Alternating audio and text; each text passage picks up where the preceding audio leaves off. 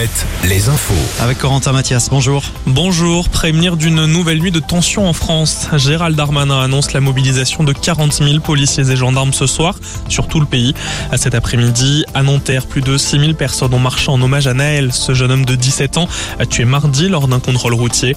La fin du rassemblement a dégénéré. Des affrontements entre manifestants et forces de l'ordre ont éclaté. Plusieurs feux ont été allumés.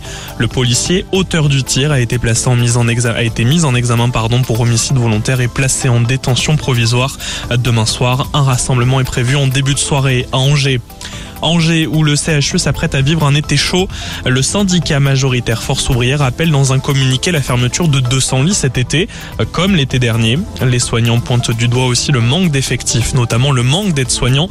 Force ouvrière réclame également une augmentation des salaires et de meilleures conditions de travail.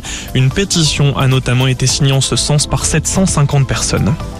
À Nantes, un Vendéen condamné à 5 ans de prison suite à l'agression sexuelle de 12 fillettes âgées de 3 à 6 ans.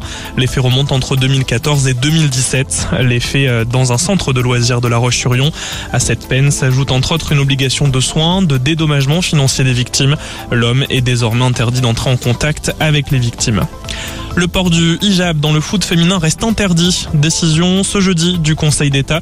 Il estime que les joueuses sont bien des usagères d'un service public et donc pas soumises au devoir de neutralité, mais estime que la Fédération française de football peut dicter les règles qu'elle juge utiles au bon déroulement des rencontres. En Gironde, la Réole élu plus beau marché de France 2023. Dans le cadre de la sixième édition du plus beau marché de France du journal de 13h de TF1 avec Marie-Sophie Lacaro, le marché succède à Narbonne. Vannes se hisse à la quatrième position du classement.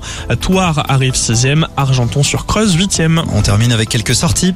La nuit de l'Erdre au nord de Nantes, au programme notamment Indochine ce soir. Le festival de Trélazé se poursuit aussi au parc du Vissoir. Charlie Winston à l'affiche ce soir également.